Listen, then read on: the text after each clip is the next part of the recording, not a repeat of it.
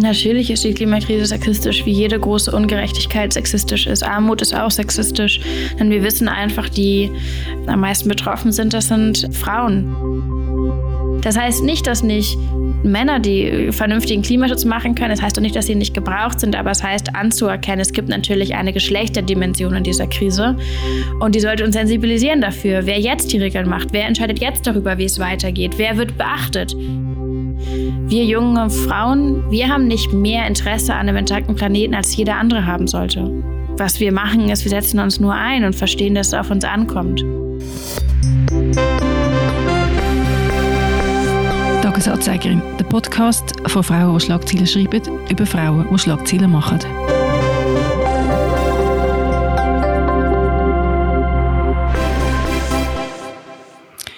Hoi Priska. Hallo Annik. Wieder vereint nach einem kleinen Break und äh, ein bisschen verschobene Zeiten. Wir kommen nämlich heute ausnahmsweise nicht am Donnerstag raus, sondern zwei Tage früher.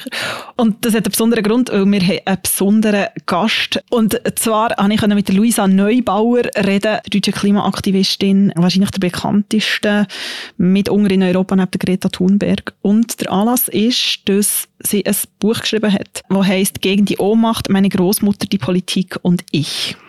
Ja, sehr, sehr spannend. Ich freue mich sehr auf das Gespräch.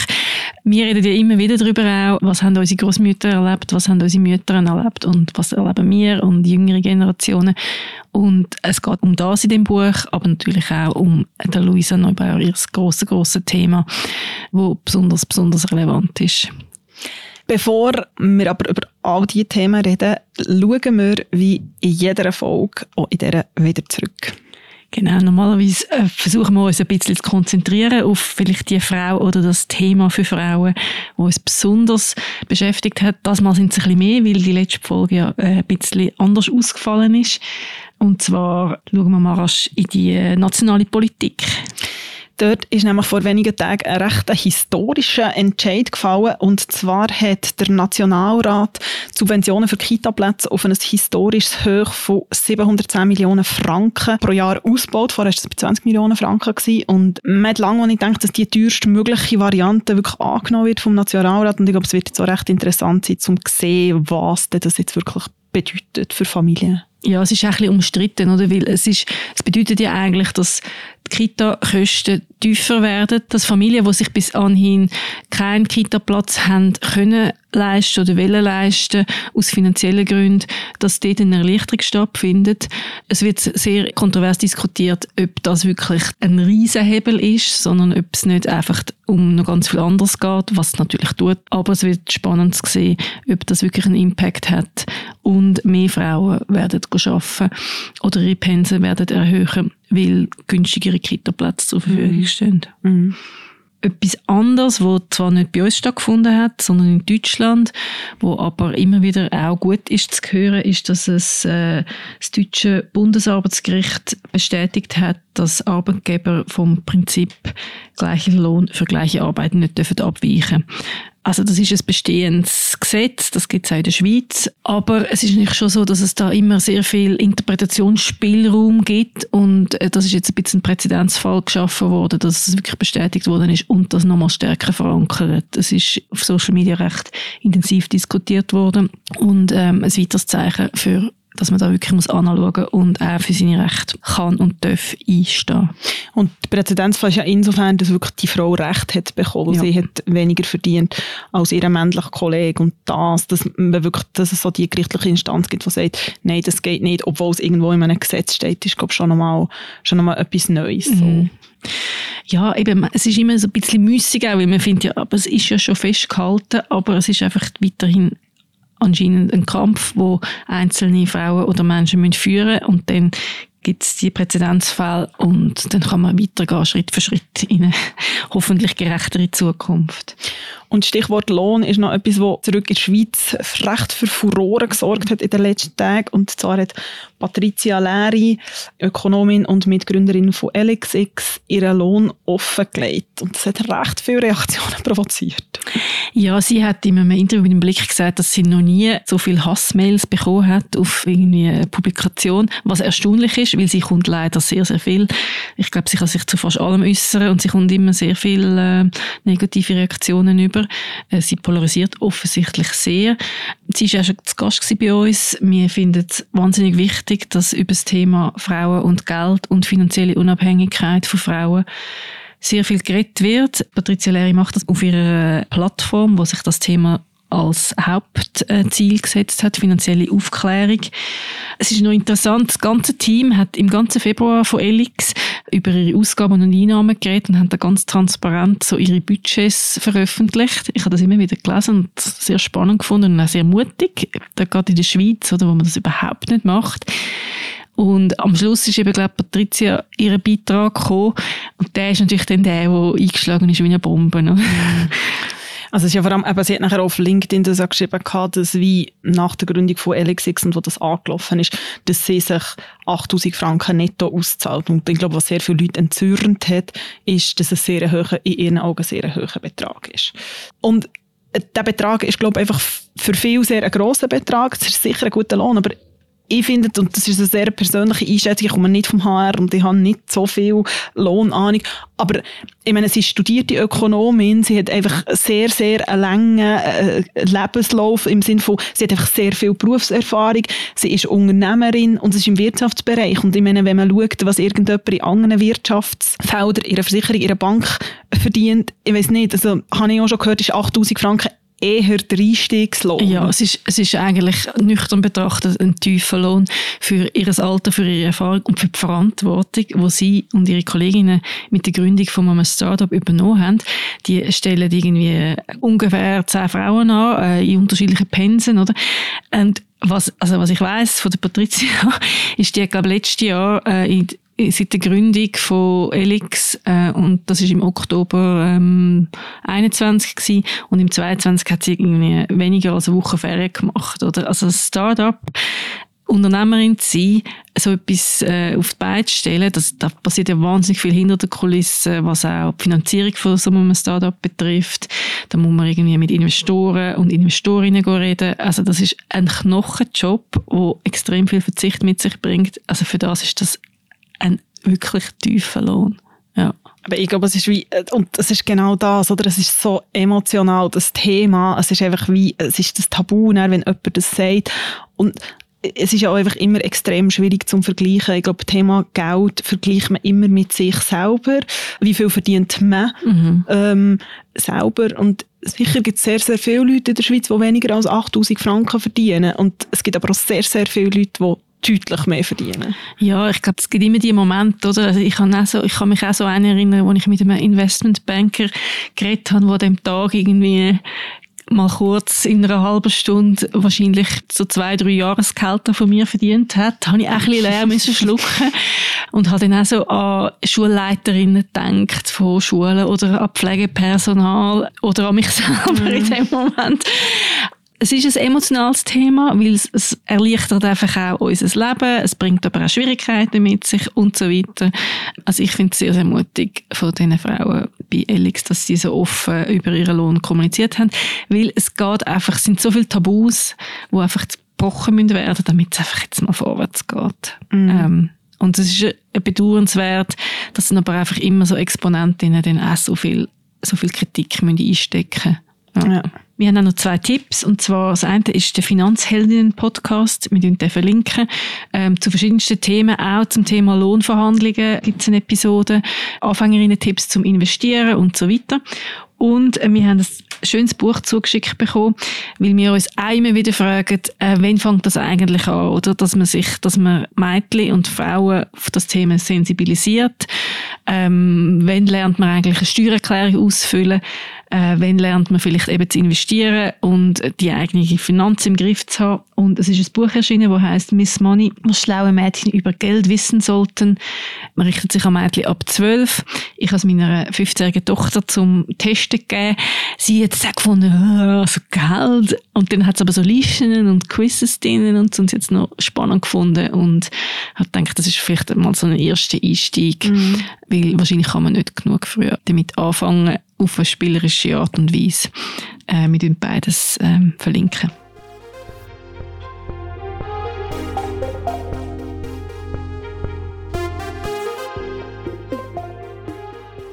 Apropos nicht genug früh anfangen. Du hast mit einer jungen deutschen Frau können reden. Du, wir haben es erwähnt am Anfang, der Luisa Neubauer. Wir haben uns wahnsinnig gefreut, dass sie zu einem Interview zugesagt hat.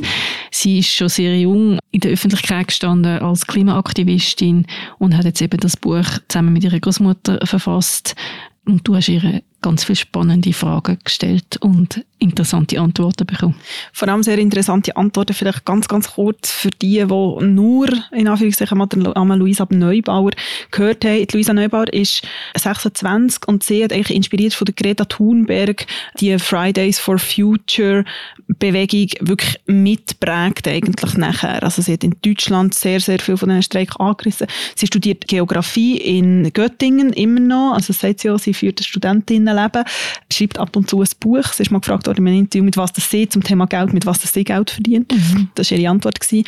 Und ähm, es ist interessant, weil ihre Großmutter sehr früh aktivistisch war, was sie aber nicht immer so toll gefunden hat. Jetzt hat mich aber auch wundert genau, warum das, das so war. Und warum wir auch mit ihr geredet haben, ist, dass sie auf Zürich kommt. Und zwar schon sehr, sehr bald. Diese Woche am Donnerstag ist sie in Zürich. Sie unterhält sich im Kaufleuten mit der Nina Kunz über ihr Buch und sicher auch über noch ganz, ganz viele andere Themen. Und ein kleiner Spoiler an dieser Stelle. Es ist ausverkauft, aber wir verlosen noch Tickets. Juhu! Bleiben dran für die Verlosung. Ähm, wir hören zuerst, was Luisa Neubauer dir erzählt hat und kommen dann zu dieser Verlosung.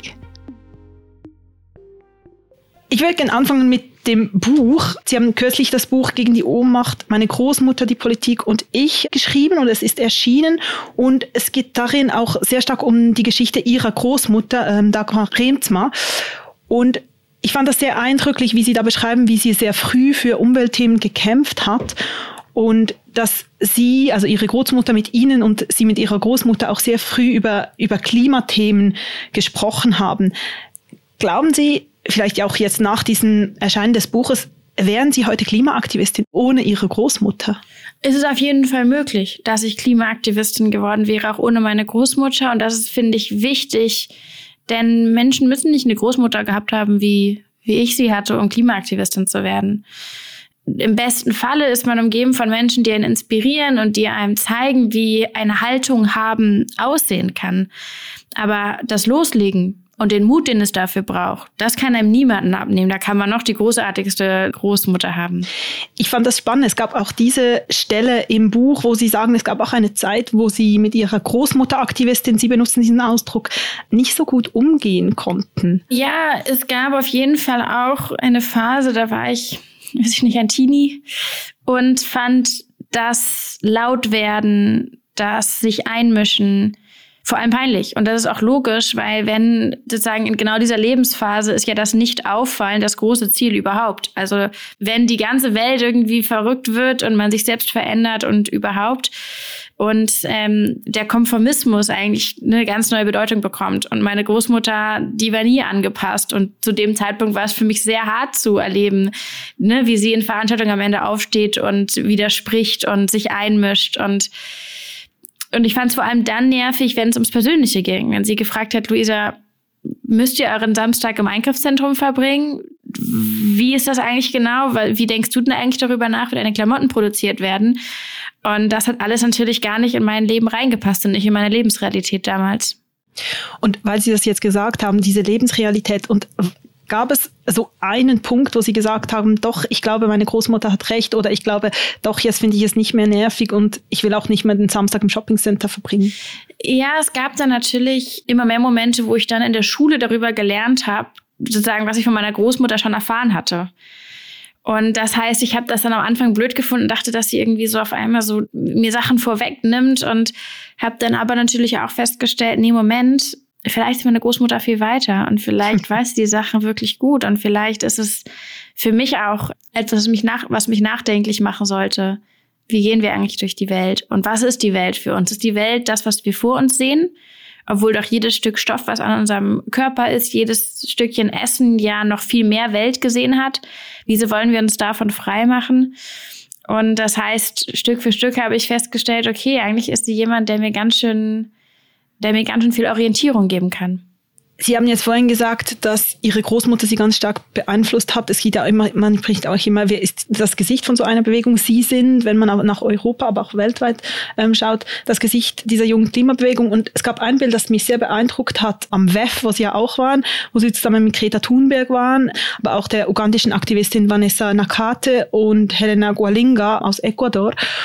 Und dann habe ich dieses Bild gesehen von, von Ihnen, von diesen vier jungen Frauen und habe mich dann auch gefragt, sind die jungen Frauen die Gesichter der Klimabewegung? Ja, vielleicht. Ich glaube, es ist entscheidender, darüber nachzudenken, wer sind die Gesichter von sozusagen der klimabewegten Zivilgesellschaft, um die es ja eigentlich geht. Wir sind ja nur ein Teil von was Großem und das sind Gott sei Dank Menschen überall, aus jeder Generation. Wir junge Frauen, die da saßen, wir haben nicht mehr Interesse an einem intakten Planeten, als jeder andere haben sollte. Was wir machen, ist, wir setzen uns nur ein und verstehen, dass es auf uns ankommt. Und ich freue mich, dass jeder Mensch, egal wie alt er ist und egal wo er herkommt und wo sie wohnt und was auch immer, einen Teil dazu beitragen kann. Ich glaube aber schon, dass es eine Berechtigung hat in einer Welt, die so sehr von und für Männer aufgebaut wurde in den letzten Jahrhunderten, gerade hier in der westlichen Welt, dass es auch logisch ist, darüber nachzudenken, wer macht eigentlich die Regeln für wie wir leben in der Gegenwart und in der Zukunft. Und wie sorgen wir dafür, dass diese Regeln nicht einzelne Gruppen so sehr bevorteilen und andere hinten überfallen lassen? Und ich glaube, da steht vielleicht schon auch die junge Frau für etwas, was sehr lange politisch gar nicht so richtig stattgefunden hat. Sie haben ja vor vier Jahren ungefähr, 2019, auch ein Buch geschrieben, zusammen mit Alexander Penning vom Ende der Klimakrise. Und da habe ich ein Zitat gefunden, oder da zitieren Sie Mary Robinson. Sie ist UN-Hochkommissarin für Menschenrechte und sie war auch die erste irische Staatspräsidentin. Und sie sagte einmal, the climate crisis is a man-made problem and must have a feminist solution. Was ist damit gemeint und inwiefern ist, was Sie auch jetzt ein bisschen angetönt haben, diese Klimakrise auch sexistisch oder ist sie das? Natürlich ist die Klimakrise sexistisch, wie jede große Ungerechtigkeit sexistisch ist. Armut ist auch sexistisch, denn wir wissen einfach, die am meisten betroffen sind, das sind Frauen.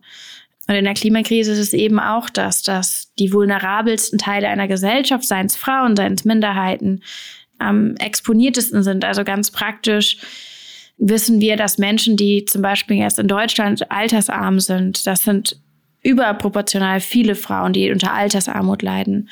Wir wissen, dass es genau diese älteren Menschen sind, die besonders von Hitzewellen betroffen sind. Und wir wissen, dass die Ärmeren dieser, ne, dass gerade die älteren armen Frauen nicht in den gut beheizten Wohnungen im Sommer wohnen und sozusagen mal eben schön die Ventilatoren anschalten können, wenn es richtig heiß wird. Also ganz praktisch gesprochen. Im globalen Süden, in Teilen Afrikas weiß man, dass es zum Beispiel die Frauen sind, die verantwortlich dafür sind, dass das Wasser geholt wird. Man weiß, dass es genau die Frauen sind, die dann die längeren Strecken hinter sich bringen müssen, wenn die Wasserstellen versiegen, wenn die Brunnen austrocknen. Und wir wissen auch, dass dann die Mädchen sind, die als nächstes aus der Schule genommen werden, wenn äh, sie dann auf einmal helfen müssen bei solch genau diesen Jobs. Das heißt, in jeder Gesellschaft gibt es dann die spezifischen Krisen, die sich dann abbilden. Aber ja, am Ende sind es ja viel mehr die Frauen, die betroffen sind. Und wenn wir uns angucken, von wem wird denn die Klimakrise gemacht, dann sind es eben die globalen fossilen Konzerne, die eine massive Verantwortung haben. Und wenn wir uns angucken, wer in deren Chefetagen seit Jahrzehnten vertreten sind, dann sind das natürlich überproportional viele Männer.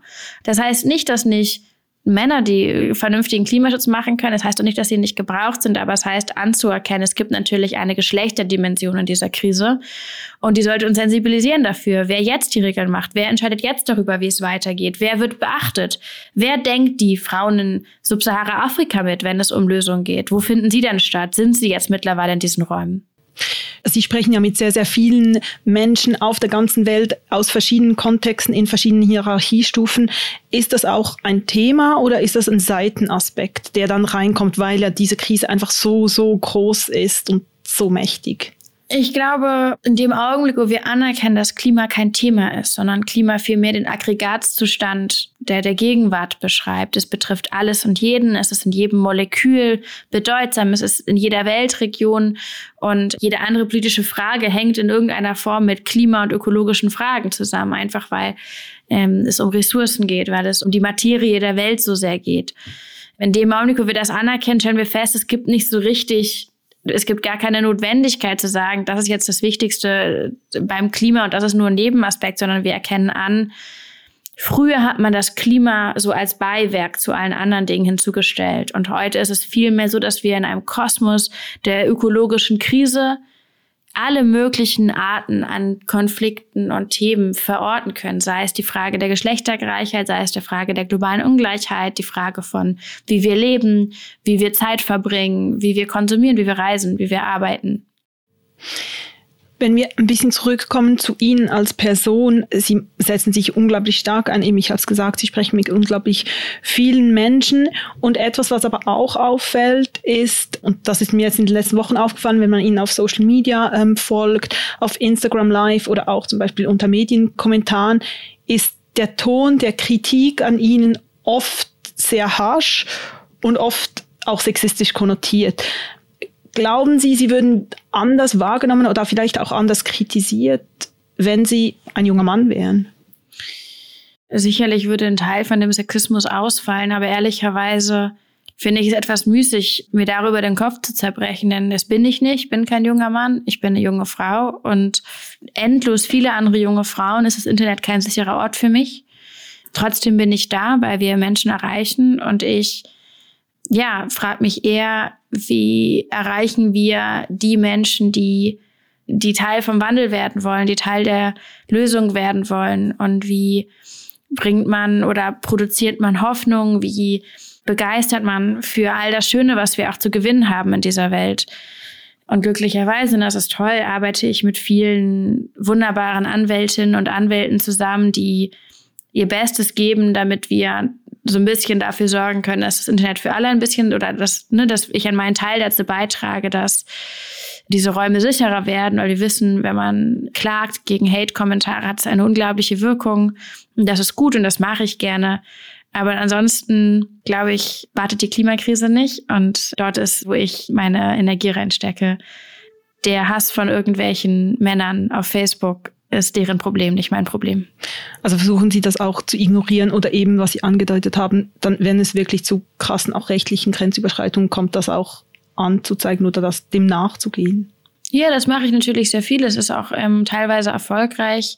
Ich glaube nicht, dass man Hass grundsätzlich auch im Internet ignorieren kann. Also das wäre auch Quatsch, würde ich das erklären, dass ich das tun will. Meine Arbeit basiert ja ganz viel darauf, dass ich mich berühren lasse von der Welt. Wir arbeiten mit Empathie. Wir, wir fordern Menschen ja geradezu heraus, ihr Moralverständnis als Quelle vom Handeln zu verstehen. Und es wäre absurd, wenn ich jetzt dann meinen könnte, ich kann das, was andere Menschen im Internet machen und wie sie mich ansprechen, einfach kategorisch ausblenden. Das würde ja bedeuten, ich würde auch all das Gute ausblenden, was dort passiert. Das geht nicht auf. Aber wie in der Klimakrise stelle ich mir dann immer wieder die Frage, Moment, was mache ich denn daraus? Und ich kann mich da jetzt selbst mitleiden und ich kann mir das sagen, erzählen, dass das Leben ganz schön schwer ist und dass irgendwelche Kommentare gemein sind. Aber das ändert ja nichts daran. Das ändert überhaupt für niemanden irgendwas, außer dass es mir persönlich vielleicht dadurch ein bisschen schlechter geht. Und das geht in der Klimakrise genauso. Auch da kann man leicht auf dem Sofa in der Frustration über die ökologischen Ungleichheiten versinken, aber es ändert nichts an ihnen.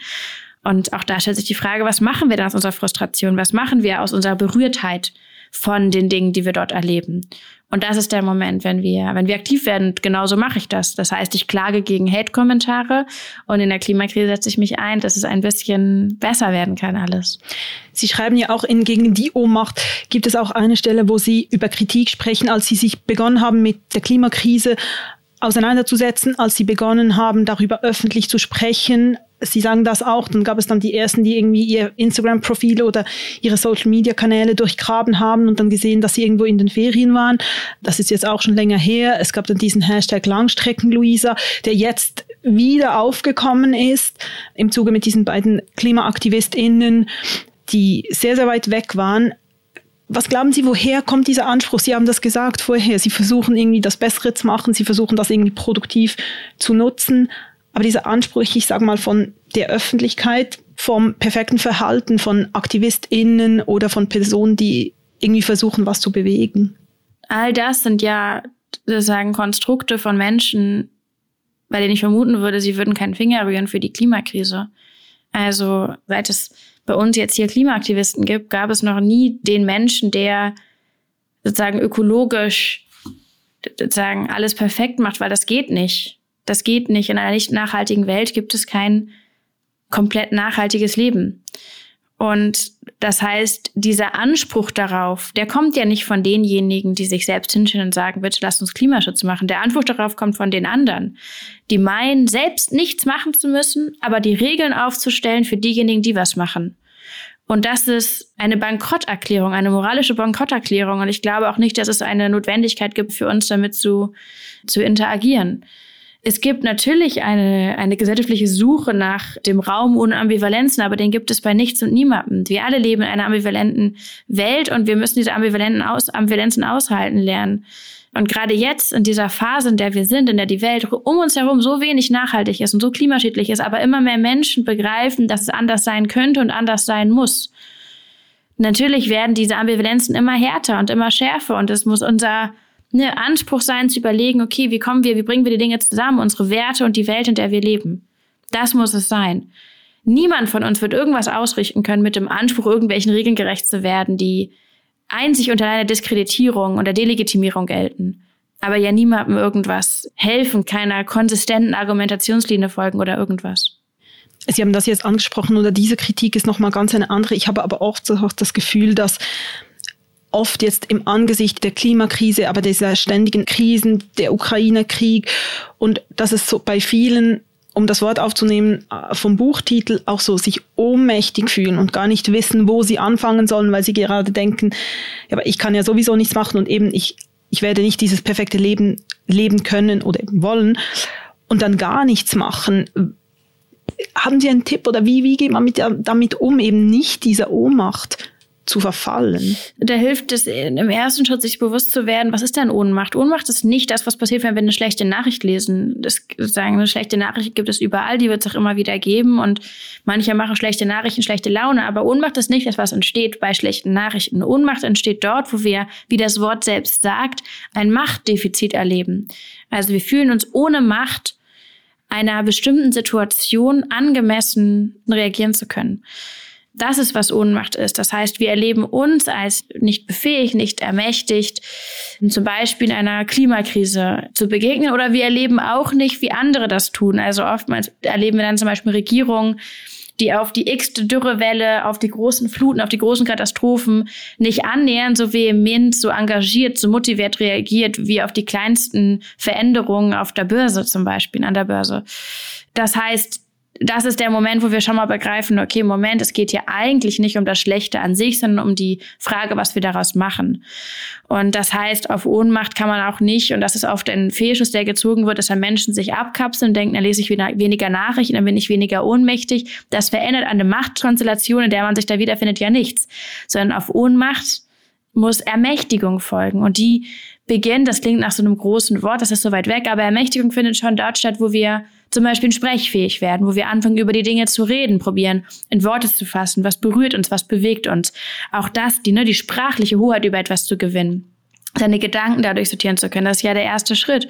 Und dann kommt im besten Falle der Moment, wo wir uns mit anderen zusammentun, weil das Sprechen ja auch oft ein, etwas ist, was mit anderen passiert.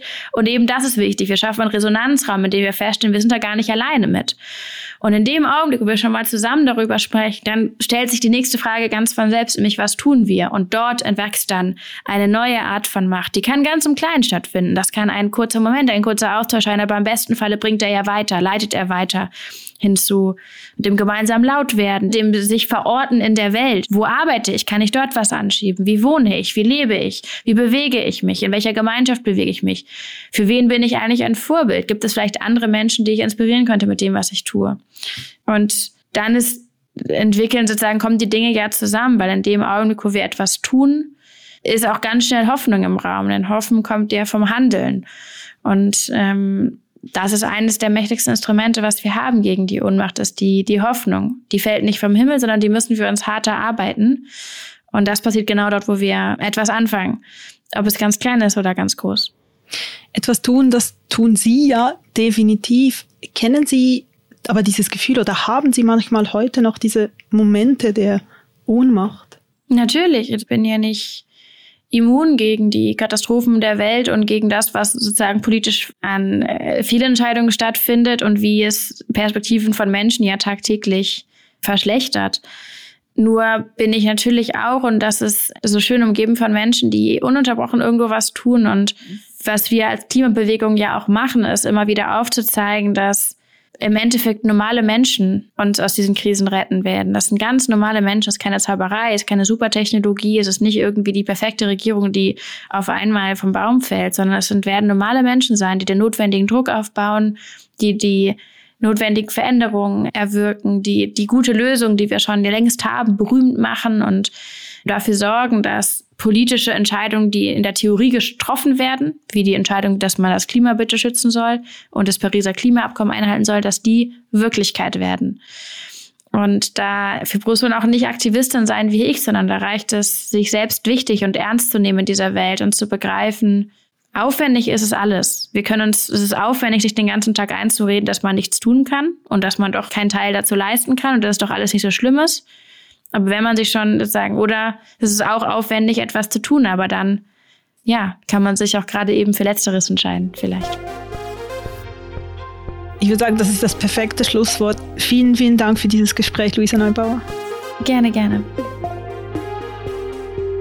Die Lesung diesen Donnerstag am 9. März ist ausverkauft, aber wir haben gesagt, wir können noch zwei Tickets verlosen. Und für das schreibt uns bis am Donnerstagmorgen um 10 Uhr ein Mail mit eurem Namen an podcasts.tamedia.ch und dann spielt irgendjemand Glücksfee von uns und wählt eine Gewinnerin oder einen Gewinner aus.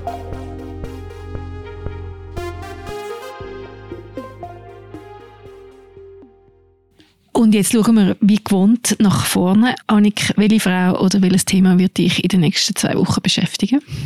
Mich wird eine Frau beschäftigen, die mich, ich muss sagen, schon die letzten drei Tage ungefähr beschäftigt hat. Und zwar ist das Nina Chuba, deutsche Rapperin, die ich ja wirklich einfach, ich habe das sehr, sehr lange nicht gehabt, aber ich habe wie nicht aufhören, um ihre Musik zu hören. Und ich glaube, ich hasse dich. Deine Frise, dein Charme, deine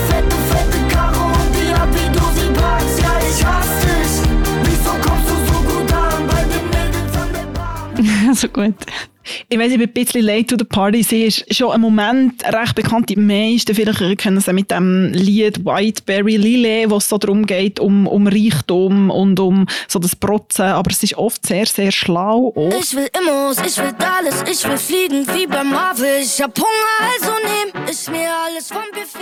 Und es ist jetzt vor kurzem ein neues Album rausgekommen von ihr. Und ich habe wirklich mindestens schon etwa fünf Freundinnen und Freunde gerasst mit irgendwie Nachrichten und gehen wir ans Konzert beziehungsweise Konzert im April ist natürlich schon lange ausverkauft.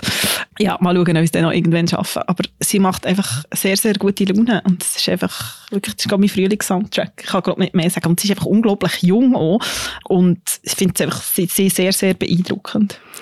Also, Annik, ich bin noch later to the party. für mich war es ganz neu, wo du es mir gestern geschickt hast. Ich freue mich sehr. Danke für den Tipp. Wer begleitet dich in den nächsten zwei Wochen? Mich begleitet eine fiktive Person, Lydia Tarr. Ich gehe den Film mit der Kate Blanchett sicher in den nächsten Tagen schauen.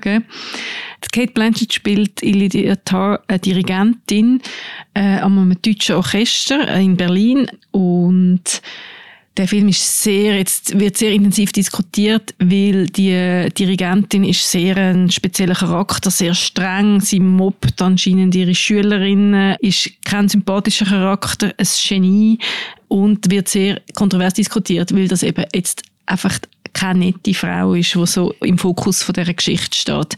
Kate Blanchett spielt mit, Nina Hoss, die deutsche Schauspielerin, spielt ihre Ehefrau.